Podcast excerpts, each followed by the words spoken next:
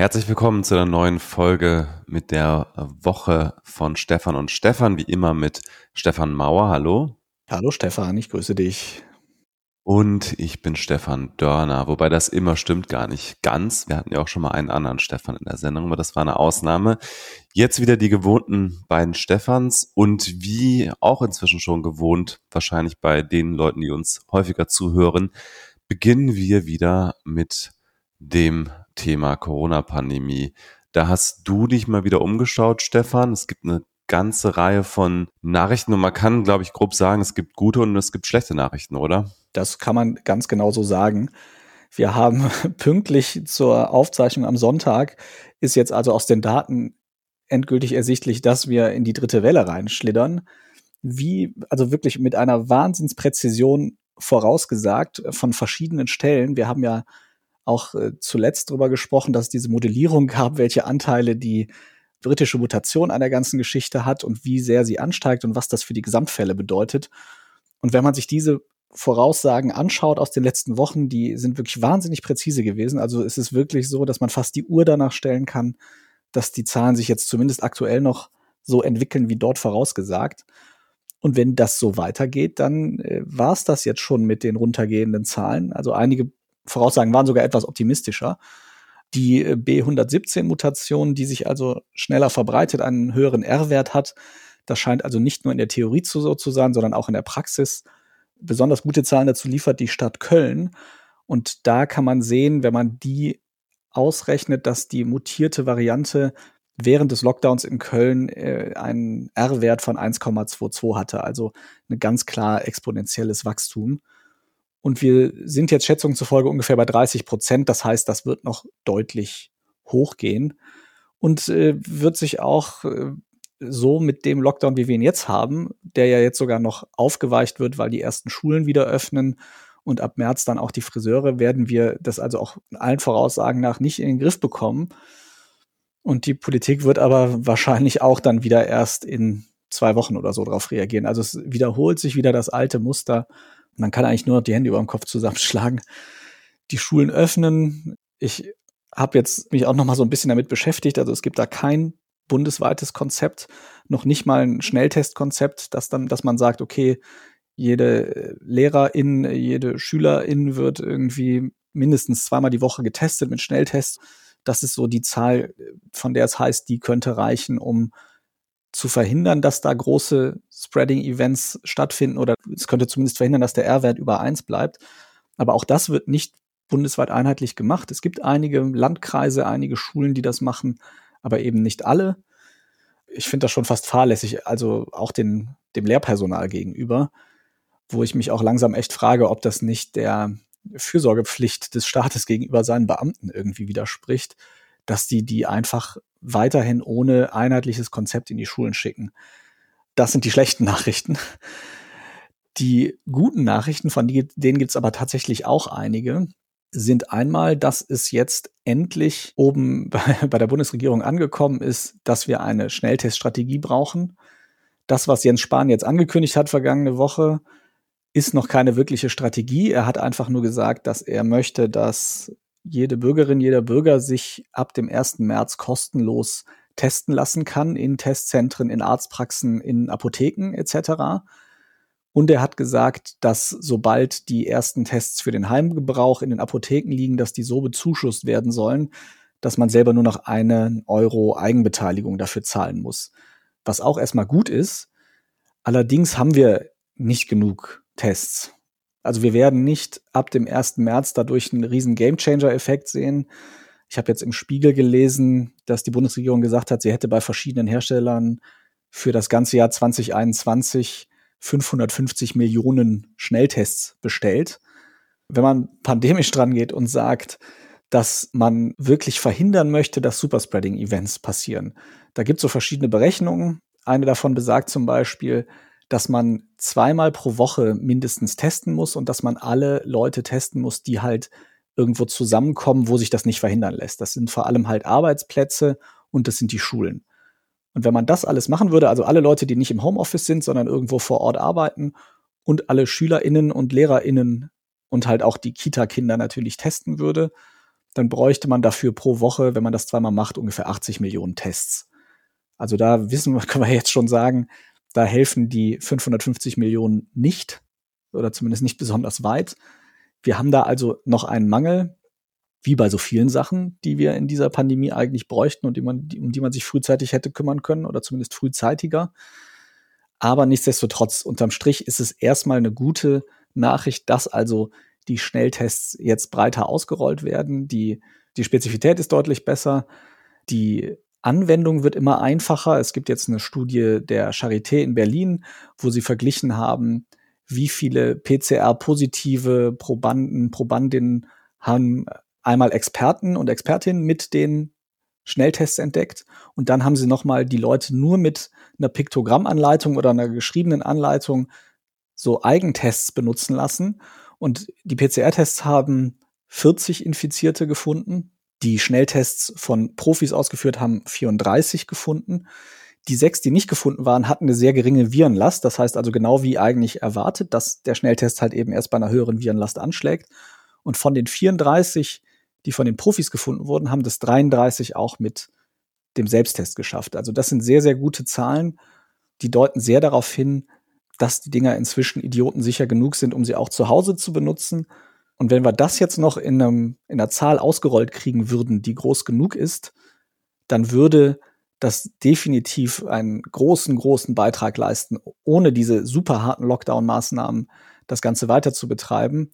Man muss natürlich so ein bisschen aufpassen jetzt, wenn man sagt, okay, wir können einfach alles wieder aufmachen und machen jetzt nur noch Schnelltests.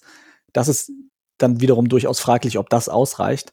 Aber zumindest wäre wahrscheinlich zum Beispiel kein härterer Lockdown, als wir ihn jetzt haben, nötig, um R trotzdem noch mal deutlich zu senken. Also das sind gute Nachrichten. Es gab ja schon mal solche Schnelltests, die konnte man sogar bei Amazon bestellen und die wurden dann untersagt, soweit ich das mitbekommen habe. Woran scheitert jetzt, nachdem ja die generelle Zulassung solcher Schnelltests schon seit einer Weile umgesetzt wurde, woran scheitert jetzt die Verfügbarkeit der eigentlichen Tests? Also Gibt es die alle und die müssen noch durch eine Einzelzulassung jeweils oder ist es eine Produktionsknappheit oder woran scheitert es, sie so breit verfügbar sind? Weißt du das? Genau, also das sind größtenteils Produktionskapazitäten. Das, was du jetzt sagst, diese Tests, die, äh, sag ich mal, im Frühjahr, Sommer 2020 angeboten wurden, das waren größtenteils sehr unspezifische Tests, die halt ganz schnell produziert wurden, irgendwo, meistens dann irgendwie in China oder so. Und die hatten einfach eine furchtbar schlechte Trefferquote und ganz viele falsch negative. Deswegen wurden die verboten, damit die Leute sich da nicht in falscher Sicherheit wiegen. Das hat aber extrem abgenommen jetzt bei den neuen Tests, die also auf den Markt kommen oder jetzt schon auf dem Markt sind. Die sind also deutlich treffsicherer, was die Infektion angeht. Und sie sind halt inzwischen die, die für den Heimgebrauch gedacht sind, sind auch deutlich leichter anzuwenden, weil man eben nicht mit dem Stäbchen so super tief in die Nase oder in den Rachen muss. Und ja, das, warum die jetzt noch nicht verfügbar sind, sind Produktionskapazitäten. Und weil die natürlich auch jetzt weltweit extrem begehrt sind. Also selbst wenn wir eine Produktion haben im eigenen Land, dann stehen wir auch in Konkurrenz mit anderen Ländern, die die Dinger kaufen wollen. Die USA haben zum Beispiel sowohl für die Impfung als auch für gewisse Schnelltests so ein Kriegsproduktionsgesetz aktiviert, wo sie also heimische Unternehmen zwingen können, primär für den eigenen Markt zu produzieren und die können denen sogar diktieren, was sie produzieren. Und das haben die in Kraft gesetzt. Und die sorgen dafür, dass zum Beispiel die Schnelltests, aber zum Beispiel auch die Pfizer-Produktion des BioNTech-Impfstoffs größtenteils in den USA bleibt. Erstmal, bis die genug haben. Also das machen wir erstmal nicht bisher. auch da wieder. Ne? Wir haben uns halt sehr spät gekümmert, haben das sehr spät zu einer Priorität gemacht. Und jetzt müssen natürlich die Kapazitäten erstmal hochgefahren werden. Das ist eigentlich das Hauptproblem. Da wird es sicherlich noch mehr geben im Laufe des Jahres, aber wie bei so vielem, damit es ein richtiger Gamechanger wird, brauchen wir da halt massig viel von. Und da ist zumindest in den nächsten Wochen und wahrscheinlich auch Monaten nicht mitzurechnen, dass wir das in ausreichender Zahl bekommen. Nichtsdestotrotz, also so für jeden und jede Einzelne, das ist erstmal total gut. Und wenn wir auch nicht flächendeckend uns testen können. Es ist trotzdem richtig sinnvoll. Wir sollten natürlich trotzdem jetzt nicht durchdrehen und alle Leute wieder treffen, die wir können, nur weil wir Schnelltests machen können. Aber gerade wenn man sich in, ich sag mal, ein potenzielles Superspreading-Event zum Beispiel begibt, sei es im Büro, sei es, dass man auch besonders gefährdete Menschen trifft oder so, die zur Risikogruppe gehören. Davor einen Schnelltest machen ist total sinnvoll, weil man dann eben ausschließt oder mit einer hohen Wahrscheinlichkeit ausschließt, dass man an dem Tag selber dazu beiträgt, das Virus weiter zu verbreiten. Und das ist halt wirklich, je mehr wir das machen, desto besser. Und dann gab es ja noch eine ganze Reihe auch eher guter Nachrichten äh, von den Impfstoffen, die wir zur Verfügung haben. Also sowohl BioNTech als auch AstraZeneca. Was gab es da zu vermelden? Ja, da gab es tatsächlich einige sehr, sehr gute Nachrichten. Also einmal BioNTech, da gab es jetzt zwei neue Erkenntnisse. Also diese ganzen Erkenntnisse kommen übrigens größtenteils aus Israel, die ja unter anderem deswegen so schnell so viel Impfstoff bekommen, weil sie eben ein sehr digitalisiertes Gesundheitssystem haben und dem Hersteller versprochen haben oder mit dem Vertrag geschlossen haben, dass sie eben ganz viele Daten teilen. Und das ist sozusagen noch mal eine zweite, viel größere Impfstudie, die gerade läuft in Israel. Und da kommen jetzt also wirklich richtig tolle Ergebnisse her. Also einmal wissen wir inzwischen, dass der Impfstoff schon nach der ersten Dosis extrem wirksam ist, mit einer Wirksamkeit, die fast so hoch ist wie nach der zweiten Dosis, nämlich fast 90 Prozent. Wir wissen auch, dass zu fast 90 Prozent verhindert wird, dass wenn ich geimpft bin, dass ich die Krankheit auch weitertrage. Das war ja bisher fraglich, aber das, da gibt's jetzt erste Erkenntnisse zu. Und das ist wirklich ein absoluter Segen für diese Pandemie, weil das ist ja das Kritische gewesen, wenn wir jetzt also einen Impfstoff gehabt hätten, der zwar verhindert, dass wir schwer krank werden, aber nicht verhindert, dass wir andere Leute anstecken, dann hätten wir ja damit diese Pandemie gar nicht bremsen können, sondern nur uns individuell schützen. Diese Erkenntnis ist total super, was diese Herdenimmunität angeht. Also der äh, BioNTech-Impfstoff zumindest, da wissen wir das jetzt mit einer ziemlich hohen Sicherheit, dass der auch weitere Infektionen verhindert, also gut ist für die Herdenimmunität. Und das ist aber unabhängig davon festgestellt worden, einfach weil wir den jetzt schon was länger haben, haben sie jetzt also nochmal untersucht. Es ist möglich. Bisher war ja immer die Rede davon, dass der bei ungefähr minus 70 Grad Celsius aufbewahrt werden muss, der BioNTech-Impfstoff. Sie haben jetzt also noch weitere Tests gemacht und bis zu zwei Wochen kann der bei ungefähr minus 20 Grad gelagert werden und das kann eine normale Tiefkühltruhe in einer Apotheke zum Beispiel oder bei einem Arzt auch leisten. Da braucht man also keine Spezialkühlung. Es ist jetzt nicht so, dass der dann wirklich viele Wochen oder sogar Monate aufbewahrt werden kann bei dieser Temperatur, aber es ist eine extrem gute Nachricht, was für die Verteilung deutlich leichter es macht. Und das heißt potenziell perspektivisch brauchen wir dann vielleicht auch gar nicht nur noch diese Impfzentren, sondern können die, wenn wir denn dann genug Dosen irgendwann hoffentlich verfügbar haben, auch an Hausärzte, Hausärztinnen ausgeben. Also alles gute Nachrichten und es wirkt auch gut gegen zumindest die britische Mutante, die B117, gegen einige andere Mutationen ist die Wirksamkeit etwas geringer, aber auch da scheint es vor schweren Krankheitsverläufen zu schützen. Also alles wirklich tolle Nachrichten. Und vor allem heißt das, dieses, dass die erste Impfdosis schon so sehr schützt. Das deutet sehr darauf hin, dass man zumindest das so machen könnte, dass man sagt, man impft die Leute tatsächlich nur einmal, so wie die Briten das machen. Also das bestätigt deren Impfstrategie, die ich ja vor ein paar Folgen ein bisschen kritisch gesehen habe aber die Daten zeigen jetzt, dass es wohl doch nicht so kritisch ist. Es würde also funktionieren, nach dieser Studie wirklich Leute jetzt erstmal nur einmal zu impfen und dann in drei Monaten oder so zum zweiten Mal, wenn mehr Impfstoff verfügbar ist. Und damit könnte man also diese Herdenimmunität sehr viel schneller erreichen. Das ist auch jetzt was, was man definitiv besprechen sollte, auch äh, bei der Bundesregierung, ob wir nicht und bei der Ständigen Impfkommission und beim Paul-Ehrlich-Institut und so, ob wir da nicht das auch ändern sollten in Deutschland und sagen sollten, wir machen eine Pause von drei Monaten zwischen den beiden Impfdosen. Weil du hast ja damals diesen Ansatz kritisiert, weil dadurch möglicherweise Mutationen nochmal befördert werden könnten. Ist das dann damit auch aus dem Weg geräumt? Also es ist natürlich nicht vollständig aus dem Weg geräumt, aber die Gefahr ist laut diesen Daten deutlich kleiner, als ich das befürchtet habe. Ich bin ja aber da, hatte ich ja auch damals schon dazu gesagt, ich bin da ja auch kein Experte, was Impfstoffe angeht. Das war nur was, weil ich mich vorher so viel mit diesem Immune Escape und so beschäftigt habe, was da irgendwie logisch erschien, tut es grundsätzlich auch. Aber es scheint so zu sein, und das war halt das, was wir vorher noch nicht wussten, dass die Impfwirkung schon nach der ersten Dosis zumindest für ein paar Monate so stark ist, dass die das bei den meisten Patienten und Patientinnen ausschließt, dass sowas passiert. Dafür muss halt die Impfwirkung extrem gut sein.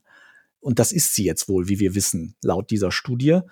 Und was halt schon nötig ist, ist irgendwann so ein zweiter Booster-Shot, weil was wir bisher nicht wissen, ist, wie lange hält diese einmalige Impfung. Es ist also in der Regel so, dass eine Zwei-Dosis-Impfung deutlich länger Immunität ermöglicht als eine einfache. Das heißt, man sollte da definitiv jetzt nicht sagen, wir lassen uns jetzt alle einmal mit BioNTech impfen und dann ist alles gut.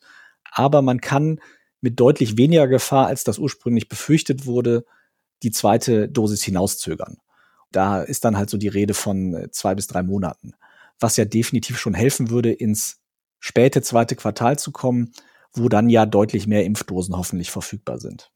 Auch zu einem zweiten Impfstoff gibt es gute Nachrichten, und zwar zu dem von AstraZeneca, der ja zuletzt äh, viel schlechte Presse hatte, was ich auch nicht ganz verstehen kann, weil das ist auch ein sehr guter Impfstoff. Auch da gibt es jetzt neue Studien aus Oxford, die das Ganze bestätigen. Also Oxford hat das ja auch mitentwickelt, den Impfstoff. Und die haben jetzt also untersucht, es war ja immer so die Rede davon, dass der nur so 60 bis 70 Prozent wirksam ist.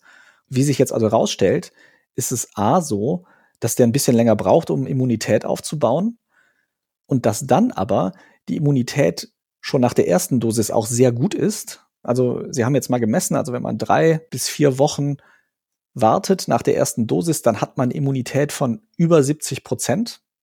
Und wenn man dann die zweite Dosis nicht wie ursprünglich vorgesehen nach ein paar Wochen gibt, sondern erst nach drei Monaten, dann kriegt man eine Insgesamtwirkung von ungefähr 80 Prozent bei diesem Impfstoff. Also dann doch wieder relativ nah an dem BioNTech-Produkt und dem Moderna-Produkt. Das ist ja dann auch wiederum eine sehr gute Nachricht, dass es also besser ist für die Immunwirkung, wenn die zweite Dosis später kommt, weil auch das natürlich wieder mehr Dosen verfügbar macht, jetzt in der kritischen Phase. Also das sind wirklich extrem gute Nachrichten, was die Impfstoffe angeht. Das klingt doch gut und äh, was AstraZeneca angeht, habe ich mir auch schon gedacht, dass wenn wir jetzt BioNTech und Moderna nicht hätten, wahrscheinlich die ganze Welt AstraZeneca feiern würde und es die großen Helden wären, die den Tag gerettet haben.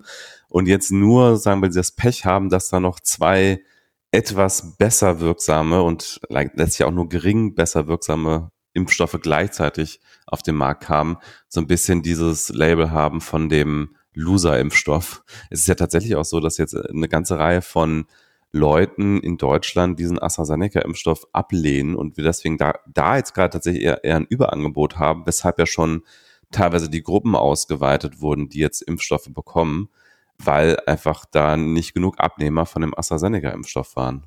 Ja, ich finde echt, das ist ein kommunikatives Desaster. Anders kann man das echt nicht bezeichnen. Also, dass sich dann jemand wie Frank Ulrich Montgomery, der Vorsitzende vom Weltärztebund, ernsthaft hinstellt und diesen Impfstoff so hart kritisiert, dass er behauptet, es gebe da Probleme, die man nicht wegdiskutieren kann und dass sich medizinisches Personal nicht damit impfen lassen solle. Ja, also ich weiß gar nicht, wie ich das bezeichnen soll, weil das diesen hochwirksamen Impfstoff schlecht macht. Dann wird da über Nebenwirkungen geredet, die ganz viele Impfstoffe haben. Ja gut, dann müssen die Leute halt ein, zwei Tage haben, die halt Grippesymptome. Das ist ganz normal. Das passiert auch bei Grippeimpfungen total oft. Ja, es gab jetzt in einigen Krankenhäusern die Fälle, dass dann relativ viele Leute für ein, zwei Tage ausgefallen sind und die deswegen kurz die Impfkampagne ausgesetzt haben, damit nicht alle gleichzeitig krank werden. Total fein und sinnvoll. Aber da gleich was draus zu konstruieren, was sagt, dieser Impfstoff ist zu wenig wirksam oder zu gefährlich, das ist gefährlich. Diese Kommunikation ist gefährlich, weil es das Vertrauen untergräbt und am Ende dafür sorgt, dass wir uns langsamer alle impfen. Ich verstehe auch nicht, also ich würde mich freuen, ne? Also wenn genug Leute das Ding nicht wollen, ich äh, nehme es morgen, wenn es mir angeboten wird. Ich äh, habe da überhaupt keine Bedenken. Und ich finde auch, die Abwägung ist ja auch immer, habe ich damit eine gute Chance, mich vor einem schweren Krankheitsverlauf zu schützen. Und das alleine ist ja schon was wert. Und dafür lege ich mich auch gerne ein, zwei Tage mit Nebenwirkungen ins Bett. Also das ist echt nicht das Problem. Es gibt ja außerdem noch die Möglichkeit, und das wird ja jetzt auch schon diskutiert, dann zu sagen, wir machen die AstraZeneca-Impfung und wenn dann genug davon da ist, nochmal ein Booster mit einem anderen Produkt, dass man also sogar eine äh, weiter aufgefächerte Immunantwort hat, die dann vielleicht in Kombination sogar noch besser ist als nur ein einzelner Impfstoff.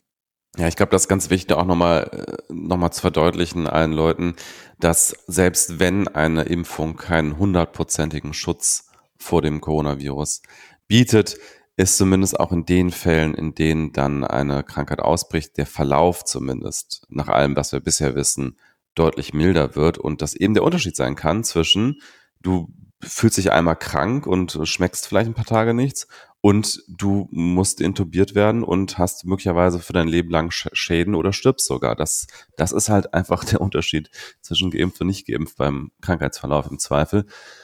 Und ja, ich würde den AstraZeneca-Impfstoff auch nehmen, wenn er zur Verfügung steht und andere äh, Menschen ihn nicht haben wollen. Ich würde mich damit auch jetzt impfen lassen.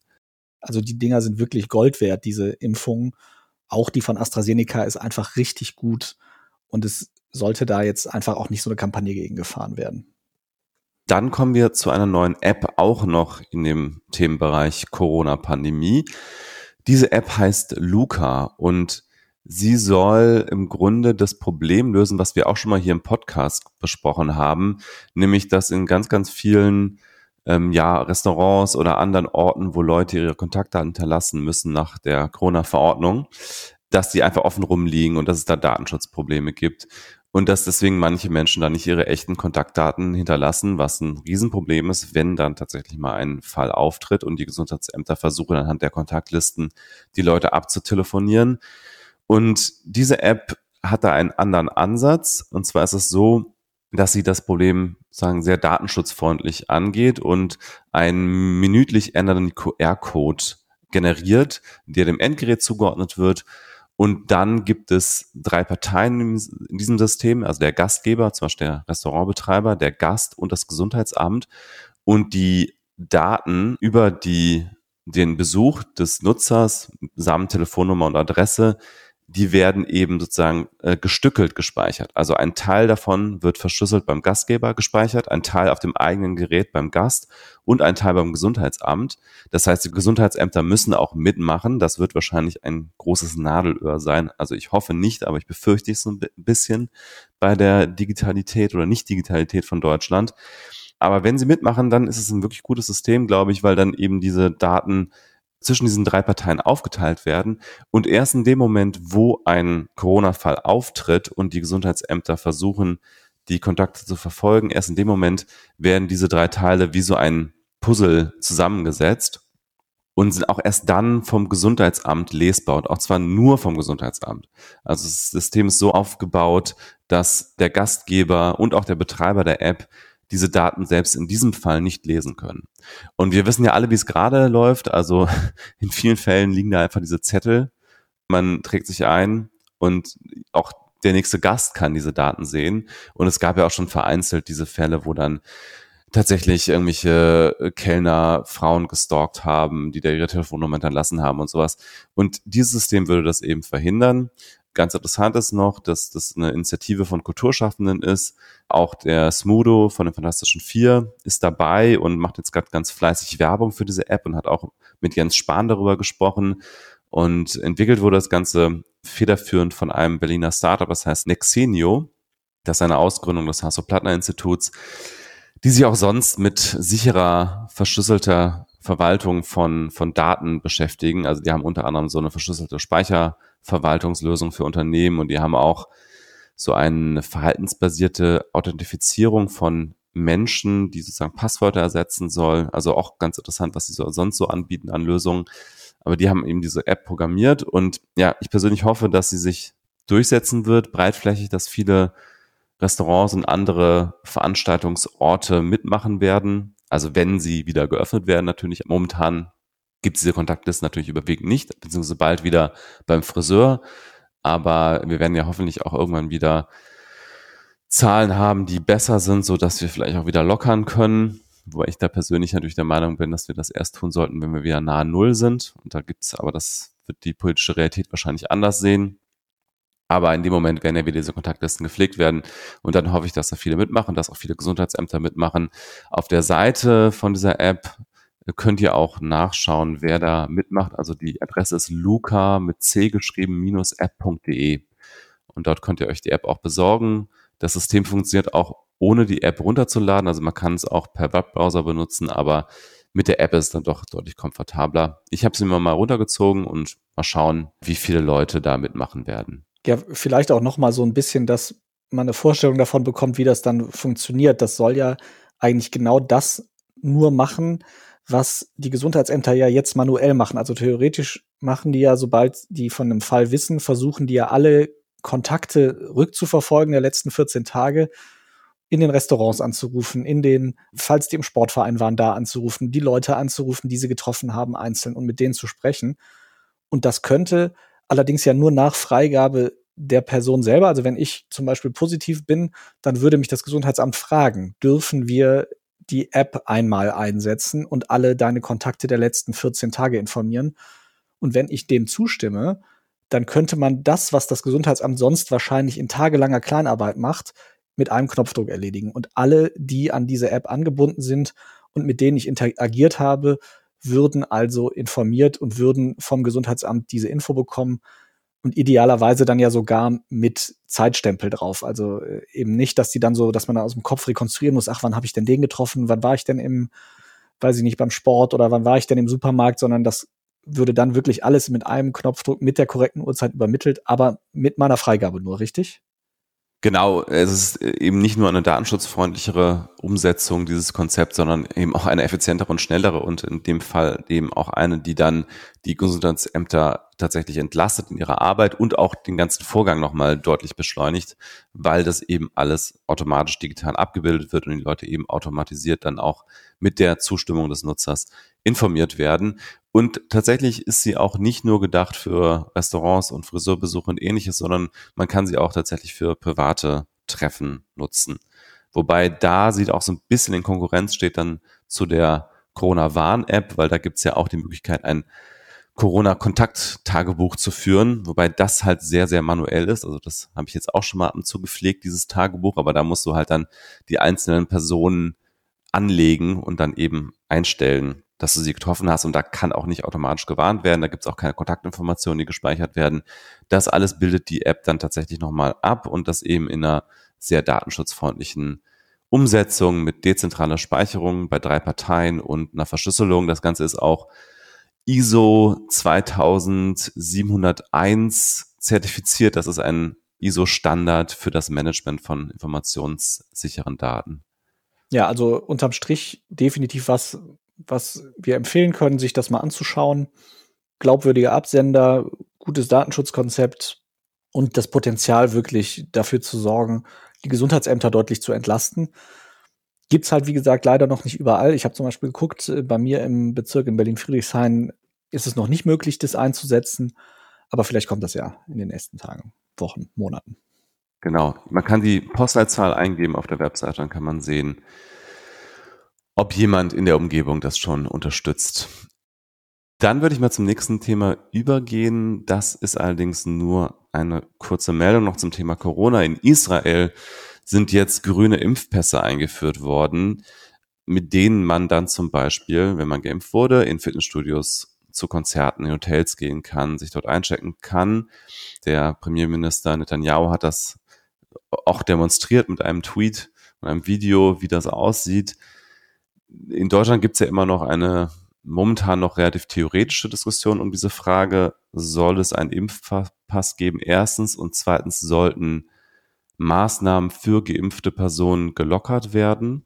Es gibt da im Grunde zwei Positionen dazu. Die eine sagt, es darf keine Privilegien geben für Geimpfte, weil das sozusagen, ähm, zumindest wird das teilweise so argumentiert, dass das ein indirekter Zwang zur Impfung sei.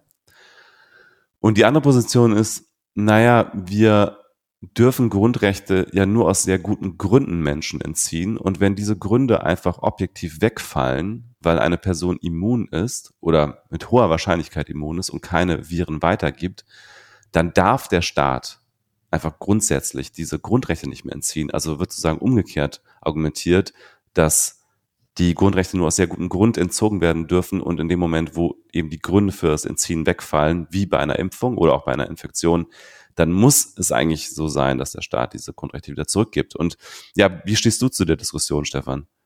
Ich finde, man sollte da auf der anderen Seite auch noch den, den medizinischen Punkt berücksichtigen, weil wir wissen ja im Moment noch nicht von allen Impfstoffen zu 100 Prozent, ob sie bei allen Varianten auch wirklich die Ansteckung verhindern zum Beispiel. Also wenn ich jetzt zum Beispiel eine südafrikanische Variante habe und dann sich irgendwie rausstellt, okay, der Impfschutz ist zwar insofern da, dass ich keinen schweren Verlauf kriege oder fast nie einen schweren Verlauf kriege, aber es können sich bei, weiß ich nicht, 50 Prozent der Geimpften trotzdem noch genügend Viren ansammeln, dass die wiederum andere Leute anstecken können.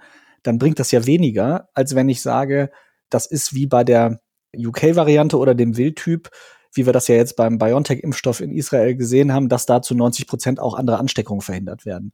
Also ich denke, das ist was, was wir noch zu Ende diskutieren müssen. Wie viel Ansteckung verhindert das eigentlich?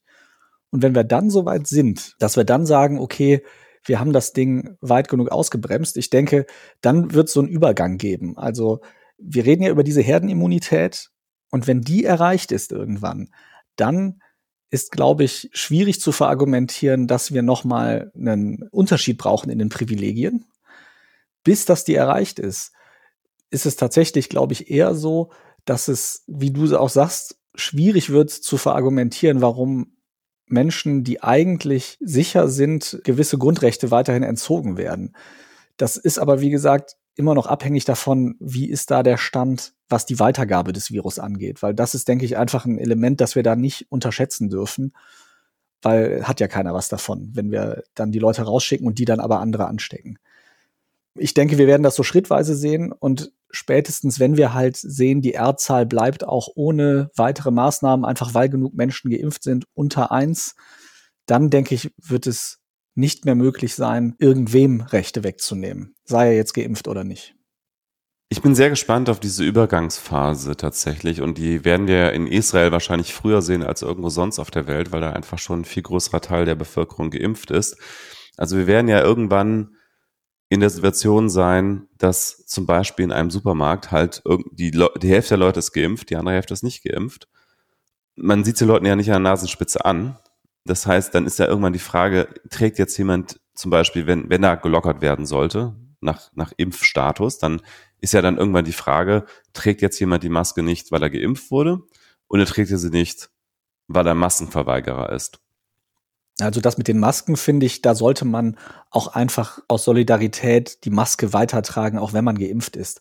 Eben genau aus diesem Grund. Ich denke, es geht ja eher um so Dinge wie, darf ich in geschlossenen Räumen gewisse Dinge machen. Da, also darf ich vielleicht wieder ins Restaurant gehen oder so oder eins betreiben oder darf ich ins Altenheim gehen, ohne mich vorher zu testen und solche Geschichten. Also das sind ja eher die Fragen, die da denke ich wichtig sind. Gerade mit den Masken. Ich meine, es ist ja eigentlich auch generell, das haben wir jetzt gesehen, es ist ja eigentlich auch generell total sinnvoll gegen gewisse Infektionskrankheiten. Und in vielen asiatischen Ländern trägt man ja schon seit Ewigkeiten Maske zumindest in so Grippesaison oder so, eben aus Rücksichtnahme auf andere Leute, damit man eben möglichst wenig Viren verbreitet. Also ja, gerade was das angeht, finde ich, da sollten wir vorsichtig sein. Das ist ja auch keine große Einschränkung, eine Maske zu tragen, entgegen der Schreie der Maskenverweigerer. Ja, wichtiger sind, glaube ich, eben solche Sachen wie Flugreisen, wie äh, irgendwo vielleicht auch wieder mal auf eine Feier gehen oder so. Da werden wir eine viel größere Diskussion sehen, glaube ich. Und das ist also ich persönlich sage, mein Gott, wenn Leute geimpft sind, sollen die doch ruhig mehr dürfen. Hoffentlich haben wir ja dann auch alle die Gelegenheit, uns impfen zu lassen. Aber ich denke halt, sobald dann diese Herdenimmunität erreicht ist, dann wird sich nicht mehr argumentieren lassen und dann sollte auch nicht mehr argumentiert werden, dass irgendwie äh, Leute unterschiedlich behandelt werden sollten. Ja, ich finde das ein sehr guter Ansatz, dass man sagt, in dieser Übergangsphase hin zur Herdenimmunität ist es sinnvoll, wenn die Menschen, die schon geimpft wurden, mehr dürfen. Die nehmen ja auch den Nicht-Geimpften dadurch nichts weg. Nur in dem Moment, wo wir dann es geschafft haben, als Gesellschaft eine Herdenimmunität herzustellen durch Impfung und andere Maßnahmen in Kombination, dann ist eine Ungleichbehandlung nicht mehr angesagt. Da haben wir zumindest auch eine klare Exit-Strategie sozusagen aus dieser zeitweiligen Ungleichbehandlung mit einer Perspektive auf, dann werden wir wieder alle gleich behandelt. Das finde ich eigentlich äh, einen sehr guten Ansatz. Und dann wollte ich noch was dazu sagen zu dem Thema, dass Masken ja vielleicht auch eine ganz gute Idee ganz allgemein sind, weil wir weniger krank wurden und so. Ich hatte mir dann nochmal die Tage die Frage gestellt, ohne dass ich jetzt ein Experte fürs Thema bin, aber ich, ich habe mir gedacht, vielleicht werden wir auch alle erstmal wieder richtig krank, wenn die Pandemie vorbei ist. weil unser Immunsystem so untertrainiert ist die ganze Zeit. Aber da, äh, äh, wir sind jetzt beide keine Experten fürs Thema, aber das, das wäre noch so ein Gedanke, der mir gekommen ist, ob das nicht vielleicht auch negativ sein kann, dass wir jetzt so lange gar nicht mehr mit, mit irgendwelchen Viren und Bakterien so richtig in Kontakt gekommen sind. Also da kann ich jetzt nur zitieren, was ich in einem der letzten Podcasts mit Christian Drosten gehört habe. Ah ja, sehr gut. Der hat nämlich erzählt, dass zum Beispiel bei der Grippe das so ist, dass in der Regel wirklich Kinder die recht heftig kriegen und sich die da auch schneller verbreitet, weil da eben noch überhaupt keine, kein Training, kein immunologisches stattgefunden hat, sozusagen. Und dass dann wir so eine Hintergrundimmunität kriegen, selbst wenn dann irgendwie ein Grippestrang kommt, den wir noch nicht kennen oder den unser Körper noch nicht kennt. Es gibt halt irgendwelche Ähnlichkeiten, wodurch unser Körper das dann einigermaßen wegsteckt und weswegen auch in dem Fall bei der Grippe zum Beispiel die Kinder diejenigen sind, unter denen sich das am leichtesten verbreitet. Ich glaube aber nicht, also so wie ich das verstanden habe, dass das jetzt ausreicht, so ein Jahr lang ein bisschen weniger Training zu haben, dass dann gleich irgendwie alles wieder ausbricht, sondern diese Hintergrundimmunität, die hält sich halt schon eine Weile, je nach Krankheit. Und es gibt ja auch Krankheiten, wo man wirklich seine Immunität sein Leben lang nicht verliert, so zum Beispiel Masern oder so. Insofern, das hängt von der Krankheit ab und vom Keim. Aber es ist jetzt nicht so, dass jetzt ein Jahr etwas weniger Keimbelastung, sage ich mal, und Virenbelastung, dass das schon dazu führt, dass unser Immunsystem alles verlernt hat. Spannend, sehr gut. Okay, dann würde ich sagen, gehen wir jetzt zum ersten Nicht-Corona-Thema über. Wir haben in Texas in der vergangenen Woche die kältesten Temperaturen seit Jahrzehnten gesehen. In Dallas zum Beispiel ist eine Kälterekord von 1903 gebrochen worden und vielen anderen Städten auch, teilweise Jahrzehnte, teilweise eben so kalt wie noch nie seit Beginn der Aufzeichnung. Und das hat in Texas zu Stromausfällen geführt, zwar auch zu sehr heftigen. Vielleicht mal ganz kurz grundsätzlich zur Situation in Texas. Es gibt einen Verteilnetzbetreiber, heißt das, der heißt ERCOT, das steht für Electric Reliability Council of Texas. Und der hat am 15. Februar große Stromausfälle gemeldet, einen sogenannten Energy Emergency Alert ausgegeben. Und die Ursache davon ist, dass die Wettervorhersage, auf die sich ERCOT verlassen hat, falsch war. Ähm, also das ist zumindest so der, der Auslöser der ganzen Geschichte gewesen. Also ERCOT ist davon ausgegangen, dass die Temperaturen 50 Fahrenheit nicht unterschreiten werden an diesem 15. Februar. De facto sind die Temperaturen aber deutlich unter 40 Fahrenheit gefallen und dann eben teilweise auch noch deutlich darunter und dadurch wurde der Strombedarf falsch abgeschätzt erstens und zweitens gab es eine ganze Reihe von Ausfällen von Anlagen. Der Preis für eine Megawattstunde war vorher schon relativ hoch bei 22 Dollar im, also der Einkaufspreis an Stromwerken 22 Dollar pro Megawattstunde und ist dann auf rund 9000 Dollar gestiegen. Vier Millionen Haushalte in Texas waren ohne Strom auch in Oklahoma und Louisiana waren einige Haushalte betroffen, wenn auch weniger. Und republikanische Politiker, unter anderem der Gouverneur von Texas, Greg Abbott, haben Windturbinen dafür verantwortlich gemacht. In erster Linie, also die Energiewende sozusagen in den USA. Dem haben allerdings äh, viele Experten widersprochen, auch Bill Gates hat dem widersprochen und die weisen darauf hin, dass erstens Windturbinen sich auch bei extremer Kälte betreiben lassen, die einfach nur nicht entsprechend vorbereitet waren. Und zweitens das Hauptproblem gar nicht Windturbinen waren, sondern Wärmekraftwerke, insbesondere Gaskraftwerke. Da sind nämlich auch eine ganze Reihe von Gasturbinen ausgefallen aufgrund der Kälte. Und es gab Wasser in einigen Gaspipelines, wodurch das Gas nicht mehr weitergeleitet werden konnte. Es ist sogar ein Kernkraftwerk ausgefallen, laut Washington Post, weil dort technische Geräte eingefroren sind. Viele der Experten, die zum Beispiel die Washington Post in dem Artikel zitiert, sagen, das eigentliche Problem in Texas ist, dass die Kraftwerke und das Netz nicht vernünftig gewartet werden. Also wir haben in Texas einen sehr, sehr deregulierten Strommarkt. Also der ist ähnlich dereguliert wie in Kalifornien. Und die Deregulierung geht auch deutlich weiter als in vielen anderen US-Bundesstaaten. In diesen beiden Staaten, das sind auch die beiden Staaten, wo diese Stromausfälle immer wieder passieren. Unter anderem ist es zum Beispiel so, dass in vielen anderen US-Bundesstaaten die Staaten, die Kraftwerksbetreiber incentivieren, ihre Anlagen zu warten regelmäßig und das passiert in Kalifornien und Texas nicht. Und deswegen wird in Texas und Kalifornien von den Kraftwerksbetreibern, wird das sagen, sehr, sehr stark auf den Preis geachtet, weil das letztlich das Einzige ist, was zählt. Und sie haben wenig Anreize, tatsächlich Anlagen zu warten oder auch zum Beispiel bei extremer Kälte Anlagen zu betreiben, weil das einfach sehr teuer wird. Es gibt den US-Energieanbieter Griddy, der verkauft Strom zum Einkaufspreis und verdient an einer Servicegebühr von 9,99 Dollar. Und der hat dann tatsächlich Kunden in Texas aufgefordert, den Stromanbieter zu wechseln, weil es so teuer wurde. Allerdings haben jetzt viele andere Stromanbieter gerade gesagt, dass sie keine neuen Kunden mehr aufnehmen. Ja, insgesamt äh, kann man sagen, das zeigt nochmal, welche Probleme im Stromnetz existieren, wenn A, der Strommarkt nur noch auf günstige Preise optimiert wird, so wie das eben in Kalifornien und Texas der Fall ist. In Kalifornien äh, fällt regelmäßig der Strom aus, wenn es sehr heiß wird, weil dann die Klimaanlagen alle anspringen und äh, dadurch dann zu viel äh, Nachfrage nach Strom im Netz ist und das, der, die Netzfrequenz abfällt. Und in dem Fall von Texas war jetzt eben die extreme Kälte dafür verantwortlich.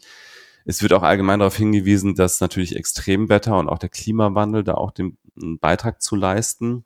Durch den menschengemachten Klimawandel ist es ja so, dass extreme Temperaturen zunehmen, dadurch eben die ja, Stromnetze immer wieder sozusagen Stresstest unterzogen werden. In Texas kommt noch hinzu, dass das texanische Stromnetz tatsächlich das einzige der USA ist, was fast vollkommen unabhängig ist von allen anderen Stromnetzen. Also in Europa haben wir ein komplett gemeinsames Stromnetz, wo auch mal Unterschiede ausgeglichen werden können.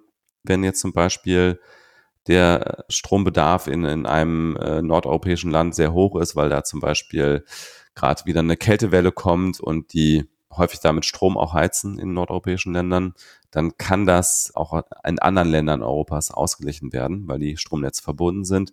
Das texanische Stromnetz ist relativ isoliert, wobei es in dem Fall wahrscheinlich nicht mehr so viel geholfen hätte, wenn es mit den anderen stärker interagieren würde, weil tatsächlich in den ganzen USA durch die Kältewelle gerade relativ wenig Strom im Netz ist und da gar nicht so viel hätte hingeschickt werden können.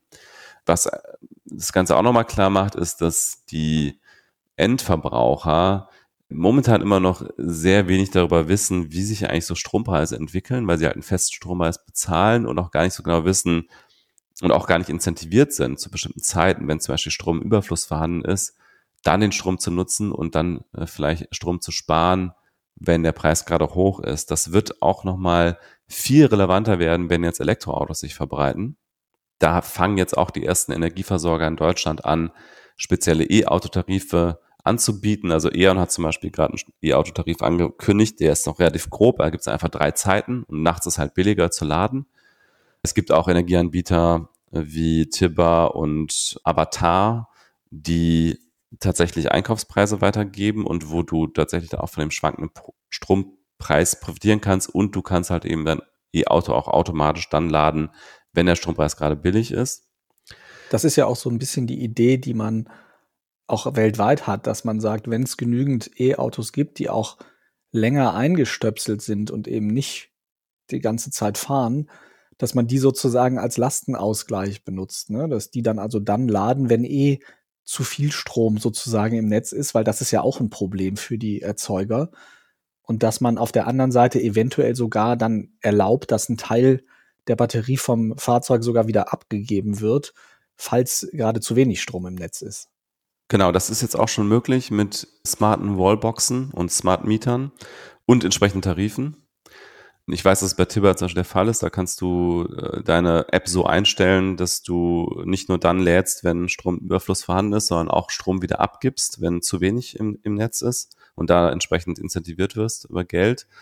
Und ich glaube, da, da muss es irgendwie hingehen. Also ich glaube, das ist so ein bisschen gerade der, der fehlende Teil dieser Energiewende. Wir brauchen Netzausbau, wir brauchen Kraftwerk, also wir brauchen Ausbau der Energie selber und das machen wir auch in Deutschland sehr stark, aber wir haben noch nicht so richtig das End-User-Stück dieser Energiewende umgesetzt, so dass also allein die Transparenz bei den Preisen sorgt ja schon dafür, dass Leute ein Bewusstsein dafür bekommen, wann ist Strom im Überfluss vorhanden und wann ist es knapp. Und diese Effekte werden natürlich, und das darf man auch nicht ganz wegwischen, durch erneuerbare Energien stärker werden. Ne? Auch wenn das jetzt in dem Fall in Texas nicht unbedingt die Windkraftanlagen in erster Linie waren, sondern eher die Gaskraftanlagen, wird das natürlich mit Strom aus Wind und Sonne stärker werden, diese Netzschwankungen, weil beides eben sehr stark schwankt. Und wir hatten jetzt in Deutschland, Europa auch in den letzten Wochen eine sogenannte Dunkelflaute. Das heißt, wir hatten wenig Sonne und wenig Wind gleichzeitig.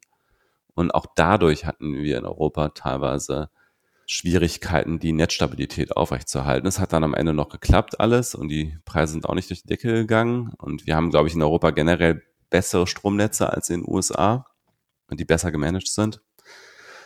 Aber das Problem wird steigen und äh, deswegen wird es schon wichtig werden, dass man sozusagen auch die Endverbraucher mit, mit einbezieht, äh, zum Beispiel über solche Stromtarife. Übrigens an dieser Stelle noch ein kleiner Transparenzhinweis. Tibba, das ich jetzt zweimal erwähnt habe, ist auch ein Kunde von der Firma, für die ich arbeite und auch ein direkter Kunde von meinem Projekt. Also das will ich nur der Transparenz halber gesagt haben an der Stelle.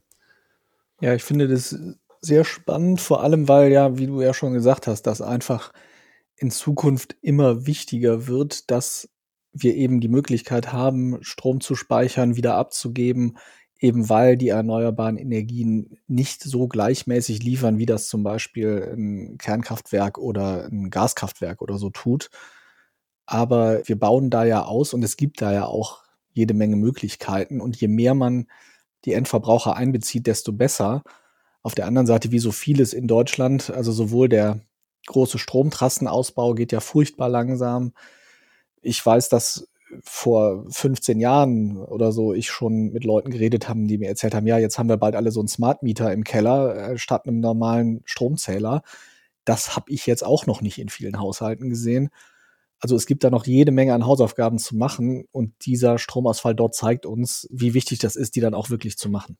Ja, also da kann man auch nochmal in Richtung Skandinavien schauen, Norwegen, Schweden, Finnland, dort gibt es eine hundertprozentige Abdeckung von Smart Metern in diesen Ländern. In Deutschland, ich habe mal versucht, das rauszufinden, wie viel Prozent es hier sind. Ich, es gibt dazu keine offizielle Zahl. Es gab dazu mal ein Ziel der Politik bis 2020, ich glaube, 60 Prozent oder so der Haushalte mit Smart Meter auszustatten. Eine ziemlich hohe Zahl de facto mein eigenes Gefühl dazu ist, es sind deutlich, deutlich weniger als ein Prozent.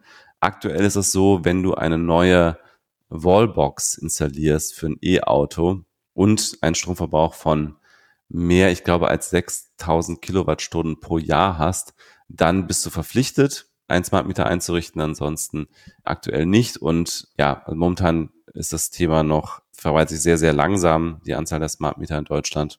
Also nach dem schnellen Internet das nächste, wo wir beim Ausbau sehr hinterherhängen. Ja, also generell Digitalisierung der Stromnetze sehr weit hinten, Smart Meter sehr weit hinten.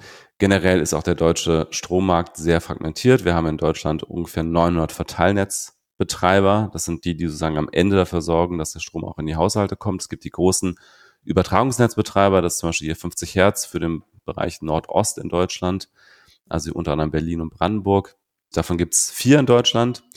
Und Verteilnetzbetreiber, die eine Stufe darunter sind, gibt es halt um die 900. Und das ist natürlich sehr ineffizient und die sind auch teilweise sehr, sehr unterdigitalisiert. Da geht es darum, dass zum Beispiel einzelne Stadtwerke einfach sozusagen ihre, ihre kleinen Reiche haben, die sie da verwalten und die auch verteidigen. In Frankreich beispielsweise gibt es genau einen Netzbetreiber, egal ob Übertragungs- oder Verteilnetzbetreiber, das ist der Staat das ist wahrscheinlich auch einer der Gründe, warum Strom in Deutschland für Endkunden doch recht teuer ist. Also wir zahlen hier relativ hohe Netzgebühren auch. Wobei das ja nicht jetzt unbedingt ein Plädoyer sein muss für einen großen Monopolisten, der diese Netze betreibt, sondern vor allem ja auch für viel bessere Schnittstellen und eine Digitalisierung auch in diesem Verteilernetz, richtig? Ja, also das äh, gibt zwei Aspekte. Das eine ist natürlich, dass die momentan tatsächlich meinem Eindruck nach, ich habe mal mit jemandem gesprochen, der für 50 Hertz arbeitet, meinem Eindruck nach arbeiten die sehr ineffizient, teilweise mit Telefon, teilweise mit Fax, also sehr undigital. Das ist das eine. Das andere ist aber schon auch die Frage, ob wir 900 Verteilnetzbetreiber überhaupt brauchen. Also vielleicht wird es auch 100 oder so tun. Ja gut, klar, 900 klingt tatsächlich ein wenig exzessiv, da hast du recht. Gut, das war das Thema Strom und Stromnetze. Und dann hast du noch ein Thema, Stefan, und da geht es um Datenschutz und Biometrie. Genau, es gibt seit kurzem eine Petition, die man unterschreiben kann, die ich auch verlinken werde in den Show Notes. Die heißt Reclaim Your Face, die Initiative. Und sie möchte dafür sorgen, dass in der EU verboten wird, anlasslos oder strichprobenartig biometrische Daten zu erheben oder die Identität mit biometrischen Verfahren festzustellen von Menschen. Das kennt man ja inzwischen. Äh, Biometrie, das Beispiel, was man am häufigsten hört, ist, dass man sozusagen einfach nur mit Hilfe des Gesichtes, dass also eine Kamera oder ein Computersystem erkennen kann, welcher Mensch das ist. Das geht aber noch sehr viel weiter. Also es gibt zum Beispiel biometrische Verfahren, die inzwischen, wenn du zum Beispiel in einem Bewerbungsgespräch bist und das per Video führst oder das aufgenommen wird, dann berechnet ein Computer anhand deiner Mimik und Gestik, macht er Voraussagen, was du vielleicht für eine Persönlichkeit hast oder wie, wie du arbeitest. Es gibt biometrische Daten, die man daraus ziehen kann, wie man geht, wie man sich fortbewegt. Die Art, wie man auf einer Computertastatur tippt, ist ein biometrisches Merkmal. Es gibt also viele Use Cases, in denen biometrische Daten sehr viel günstiger rein finanziell funktionieren, als wenn ich da jetzt Menschen für anstelle. Es gab zum Beispiel französische Schulen, die jetzt versucht haben, also haben angefragt bei der Datenschutzbehörde, dürfen wir überwachen, wer in unsere Schulgebäude reinkommt und wann mit Hilfe von so biometrischen Kameras. Und da hat dann zum Beispiel die Datenüberwachungsbehörde gesagt, das ist völlig unverhältnismäßig. Du könntest quasi das gleiche Ergebnis erreichen, wenn du halt den Leuten Hausausweise gibst und Wachleute davor stellst. Das kostet halt ein bisschen mehr Geld, ist aber sehr viel datensparsamer. Aber solche Dinge werden immer mehr passieren. Es wird also in Vorstellungsgesprächen so sein, dass wir eine Software haben, die irgendwie ja Voraussagen über unsere Persönlichkeit gibt. Kann sein, dass irgendwann eine Kfz-Versicherung sagt, okay, je nachdem, äh, wie du aussiehst oder wie du dich verhältst, wird dein Tarif teurer oder, oder günstiger. Es gibt große auch staatliche Überwachungsprojekte, zum Beispiel in Berlin gibt's ja dieses ewige Pilotprojekt am Südkreuz, wo also Menschen, die an dem Projekt teilnehmen, erstmal nur biometrisch identifiziert werden. Das soll aber halt Vorlage sein dafür, irgendwann in Bahnhöfen einfach mal alle Menschen immer biometrisch zu erfassen. Und genau solche Dinge will diese Initiative verhindern und will also dafür sorgen, dass es eine EU-Richtlinie gibt, die allen Ländern vorschreibt, dass sie diese Dinge also nicht nur nicht selber machen dürfen, sondern dass sie auch verbieten sollen, sie einzusetzen, solange es jetzt keinen konkreten Anlass oder Verdachtmoment gibt. Es soll also nicht einfach gescreent werden mit Hilfe von biometrischen Merkmalen. Und das finde ich ist auch eine gute Sache, dass da was passiert. Deswegen, ich verlinke das, könnt ihr euch auch mal angucken, wenn euch das überzeugt, auch mal überlegen, ob ihr das zeichnen wollt. Also es gibt halt wirklich, es gibt so viele Anwendungsfälle und es ist wie bei so vielen Dingen so, ähm, es ist ja immer dieses schlechte Argument, naja, ich habe ja nichts zu verbergen. Aber nur mal ein Beispiel, ne? ich habe ja eben gesagt, der Gang ist ein biometrisches Merkmal und es gibt zum Beispiel jetzt schon so Analysen, die sagen, okay, wenn ein Mensch sich auf eine gewisse Weise verhält, dann verkauft er wahrscheinlich Drogen an einem Bahnhof oder so. Also wenn ich da viel hin und her gehe, wenn ich vielleicht neben jemandem anderen stehen bleibe, dem nicht so genau ins Gesicht gucke, dann wieder woanders hingehe. Das sind so Dinge, an denen die das dann festmachen. Und es kann ja durchaus sein, dass ich als Bürger das nicht weiß. Ich verhalte mich irgendwie so, dass ich diesem System verdächtig bin. Und dann werde ich unterm Strich anlasslos, wenn ich Pech habe, angehalten und durchsucht von irgendwelchen Polizeibehörden. Und damit das nicht passiert, und weil eben das immer so diese Versuchung ist zu sagen, na ja, dann nehmen wir halt das System, ist ja viel günstiger, als mehr PolizistInnen einzustellen, weil die könnten diese Arbeit ja genauso machen. Die wissen ja auch, wenn wir da mehr Präsenz zeigen, dann werden da weniger Drogen gedealt. Wenn wir mehr Leute haben, die, die schneller vor Ort sind, dann können wir Verbrechen verhindern. Also man braucht ja diese Systeme nicht, sondern man kann eigentlich immer das, was die können, auch anders erreichen. Es ist aber dann in der Regel ein bisschen teurer. Aber das sollte uns halt dieser Datenschutz und dieser Schutz unserer Privatsphäre auch wert sein. Ja, und vielleicht noch als Ergänzung, es handelt sich hierbei bei Reclaim Your Face um eine sogenannte europäische Bürgerinitiative. Das ist ein Instrument, was auch im Vertrag von Lissabon beschlossen wurde. Und das bedeutet, so ähnlich wie bei den Bundestagspetitionen, bei den Bundestagspetitionen ist ja die Grenze 50.000 Unterschriften, ab der sich der Bundestag mit dem Thema beschäftigen muss. In diesem Fall ist die Grenze eine Million Unterschriften und dann muss sich die Europäische Union und die Europäische Kommission mit diesem Thema befassen. Also es hat auch tatsächlich, wenn diese Grenze von einer Million Unterschriften zusammenkommt, dann hat das auch zumindest den Effekt, dass die, die EU-Kommission sich mit dem Thema auch beschäftigen muss. Bevor wir jetzt gleich das Ganze abmoderieren, wenn du noch fünf Minuten hast, würde ich dich kurz gerne ungestützt und unvorbereitet, würde ich dir noch kurz was erzählen, falls du es nicht mitbekommen hast. Hast du mitbekommen, dass es diese Woche ein Volksbegehren gibt zu einer autofreien Innenstadt in Berlin? Habe ich nicht mitbekommen, nee. Ja, das finde ich super, weil ich würde mich total freuen, dir einfach ungestützt, also ohne vorheriges Wissen, ein paar Sachen zu erzählen, mhm. die da drin stehen weil ich selber ja auch ein großer Fan der Idee der autofreien Innenstadt bin.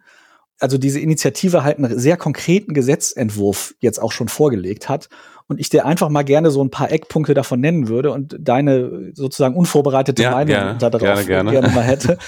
Das nennt sich Volksentscheid Berlin autofrei. Und die haben ein, das haben sie genannt, Berliner Gesetz für gemeinwohlorientierte Straßennutzung eingereicht bei der Senatsverwaltung und haben dazu ein Volksbegehren jetzt auf den Weg gebracht. Das heißt, der Senat muss jetzt also eine Kostenabschätzung vornehmen und dann dürfen die Unterschriften sammeln dafür. So, das ist erstmal so der, der Ablauf. Und die wollen also alle innerstädtischen, also alle innerhalb des Berliner S-Bahn-Rings liegenden Straßen, auf die die Stadt Berlin Einfluss hat. Also nicht Autobahnen und so und, und Bundesstraßen, weil da, die gehören ja nicht der Stadt Berlin, aber alle anderen Straßen sollen autoreduziert werden. Und das bedeutet, also die Vorlage sieht vor, dass also von wenigen Ausnahmen abgesehen, jeder, der da wohnt, noch zwölfmal im Jahr in die Innenstadt fahren darf mit seinem Auto. Und zwar. Ach, doch, das habe ich doch gesehen, ja. Hast du gesehen? Ja, bei Twitter nur ganz kurz. Ich habe mich nicht weiter beschäftigt. Ja, hm, diese zwölf, die kommen mir gerade sehr bekannt vor, ja. Genau, also zwölfmal im Jahr. Zum Beispiel, wenn man jetzt sagt, ich mache eine Reise nach außerhalb des Rings oder so. Wo ich, wo, ja, es ist wirklich wahr, das gilt so als ein Grund. Also ich muss dann, ich muss das vorher beantragen, die sagen halt, das soll dann elektronisch gehen, auch ohne eine Freigabe. Wenn ich halt meinen Wohnsitz da habe, dann darf ich halt zwölfmal im Jahr für 24 Stunden innerhalb des Ringes fahren. Die sagen halt, dass alles, was eine Ausnahmegenehmigung kriegt, die aber auch nur dann kriegt, wenn es nicht zumutbar ist, mit anderen Dingen zu fahren. Wenn ich zum Beispiel Handwerker bin und ganz viel Werkzeug immer transportieren muss dahin. Dann soll ich aber auch, ich muss dann ins Fenster quasi wie einen Parkschein legen, wo ich bin, bei welcher Adresse, warum ich da bin, warum ich da hinfahren darf. Und wie gesagt, zwölfmal im Jahr erstmal, dann irgendwann perspektivisch soll das auf sechsmal reduziert werden. Und das Ganze soll schon losgehen im Jahr 2027. Dann relativ bald noch weiter reduziert auf sechsmal pro Jahr in die Innenstadt fahren. Und was halt eine ganz wichtige Formulierung ist, dass es unzumutbar sein muss, wenn ich eben alternative Verkehrsmittel benutze und dann kann ich halt eine Sondergenehmigung beantragen. Und was auch noch ganz spannend ist, sie haben also auch eine Strafe in das Gesetz reingeschrieben, wie viel es kostet, wenn ich also illegal innerhalb des S-Bahn-Rings fahre. Gibt man eine Schätzung ab, wie hoch die ist? 2000 Euro. 100.000 Euro maximal. okay, so maximal, okay. Also da steht bis zu 100.000 Euro drin. Und du hast ja jetzt schon hochgeschätzt, man hat ja immer nur extreme Zahlen, wenn man Leute ja, fragt, ob sie irgendwie ja. schätzen können. Ja, hast du eine Einschätzung dazu? Also grundsätzlich denke ich ja schon, dass wir darüber diskutieren sollten, wie wir den Autoverkehr reduzieren können. Und ich bin ja auch wirklich der Meinung, dass die allermeisten Autofahrten innerhalb von Großstädten wie Berlin eigentlich überflüssig sind. Ich glaube, wir sollten aber erstmal, bevor wir jetzt hier solche sehr, sehr extremen Verbotsforderungen versuchen einzuführen oder darüber diskutieren, sollten wir erstmal gucken, dass wir die Alternativen so gut und günstig wie möglich machen. Also ich finde, wir sollten erstmal darüber diskutieren, dass wir den ÖPNV am besten fahrscheinlos machen, weil es, glaube ich, eine gute Sache wäre in mehrerer Hinsicht. Das wäre sozial, es wäre ökologisch, es würde die Stadt nochmal attraktiver machen für Touristen. Ich meine, allein schon, was ich alles an Diskussionen mitbekommen habe von Schaffner mit irgendwelchen Touristen, die kaum Deutsch oder auch äh, oder beide konnten dann nicht genug Englisch oder die Schaffner konnten nicht genug Englisch und dann darüber diskutiert haben, ob man jetzt ein A, B oder C Ticket hat und äh, ob das Anschlussticket das Richtige ist und so weiter. Diese ganzen Dinge würde man sich sparen. Man würde den Anreiz schaffen, ÖPNV noch viel mehr zu nutzen dann bin ich dafür, dass man tatsächlich einfach die, das Fahrrad erstmal viel attraktiver macht, dadurch, dass man getrennte Fahrradwege überall einrichtet, wo es möglich ist. Also die Stadt einfach umbaut und dem, dem Fahrrad und allen alternativen Fortbewegungsmöglichkeiten, die ökologischer sind, mehr Platz einräumt und besser schützt. Indem man sie baulich trennt von der Straße. Also das finde ich alles die richtigen Initiativen und nicht jetzt zu sagen, ihr dürft äh, zwölfmal im Jahr äh, innerhalb des S-Bahn-Rings fahren äh, und das Ganze dann noch mit wahrscheinlich so einer Art Totalüberwachung zu verbinden, finde ich einen falschen Ansatz. Also ich bin sehr für mehr Alternativen zum Auto. Ich bin auch dafür, perspektivisch das Auto teuer zu machen für alle, die es nicht wirklich brauchen. Also dann vielleicht zu gucken, dass man einfach den Platz, den Autos verbrauchen. Ne? Haben wir ja, glaube ich, mal irgendwann auch schon darüber diskutiert, dass so ein Auto mehrere Quadratmeter Platz einfach 95 Prozent der Zeit ungenutzt rumsteht und diesen Platz verbraucht. Und das sollte man entsprechend ja, schmerzhaft machen, wenn, wenn Leute nicht angewiesen sind aufs Auto, also äh, Gehbehinderte und so weiter ausgeschlossen. Aber wer, wer einfach ein Auto hat, ohne es tatsächlich zu brauchen, soll dafür auch entsprechend meiner Meinung nach zur Kasse gebeten werden. Aber so finde ich das sinnvoller, als jetzt ähm, so eine komplette Verbotsforderung in den Raum zu stellen. Ja, ich finde auch, dass es eigentlich eher kontraproduktiv ist, sowas so krasses zu fordern und dann da auch so Strafen reinzuschreiben, irgendwie von 100.000 Euro, auch wenn die wahrscheinlich ja nie wirklich erhoben werden. Aber ich finde, dass das eher gerade auch in der öffentlichen Debatte der ganzen Geschichte einen Bärendienst erweist, weil jetzt natürlich auch Leute auf die Barrikaden gehen, die eigentlich für eine Verkehrswende sind, denen aber einfach diese Forderungen zu extrem sind. Also die geben natürlich jetzt auch einfach das perfekte Feindbild wieder für alle diejenigen ab, die sowieso sich immer schon aufregen über die ganzen Autofeinde und so weiter. Davon gibt's ja auch einige. Die Meinung ist ja sehr polarisiert in dem Bereich. Unterm Strich würde ich aber einfach sagen, wir müssen wegkommen vom Individualverkehr. Und ich habe auch noch nicht mal was gegen Autos an sich. Also Shared Mobility zum Beispiel finde ich völlig okay. Wenn man mal ab und zu einen Großeinkauf macht, ist es doch attraktiv, dann auch mal ein, am besten ein E-Auto zu nehmen, was man sich in dem Moment dann einfach mal per App leiht und es ist doch auch viel effizienter so insgesamt. Also es ist für alle besser, es ist viel weniger Platzverbrauch, es ist ökologisch viel besser. Also allein die Produktionskosten für so ein Auto, ne? Also ich meine jetzt nicht die Eurokosten, sondern die CO2-Emissionskosten sind ja absolut enorm, also auch gerade auch im Bereich der E-Mobilität. Ne? Da muss man ja erstmal 200.000 Kilometer fahren oder, nee, keine Ahnung, ich weiß nicht, äh, wie viele Kilometer, aber muss schon einiges fahren. Ja, ist nicht mehr ganz so viel. Das kommt ja, ja. auch drauf an, was du für einen Strommix reintust und so. Ja. Da kursieren ja die unterschiedlichsten Zahlen. Aber ja, das ist natürlich so, über, über einen Lebenszyklus verbraucht einfach so ein Auto extrem viele Ressourcen. Ja. Und äh, da, dass das dann zu 95 Prozent der Zeit rumsteht, ist halt einfach durch nichts zu rechtfertigen. Und vor allem, dass das gerade in Innenstädten rumsteht auf Plätzen, wo sonst der Quadratmeterpreis für ein Grundstück halt in die Tausende geht. Und dann steht es da halt und du kaufst dir für, weiß ich nicht, ich weiß gar nicht, was das kostet, 30 Euro oder was im Jahr, dass du halt einen Parkausweis bekommst für deinen Kiez. Das ist halt einfach nicht verhältnismäßig. Also wir müssen auch, wie ich finde, eigentlich ambitionierter die Innenstadt verkehrsberuhigen, als das die aktuelle Politik tut in Berlin. Da gehen die Vorschläge der Grünen noch am weitesten, die irgendwie sagen, wir wollen bis 2030 keine Verbrenner mehr innerhalb des S-Bahn-Rings haben. Aber das verschiebt das Problem ja dann nur hin zu den Elektroautos und löst ja eben nicht das Platzproblem.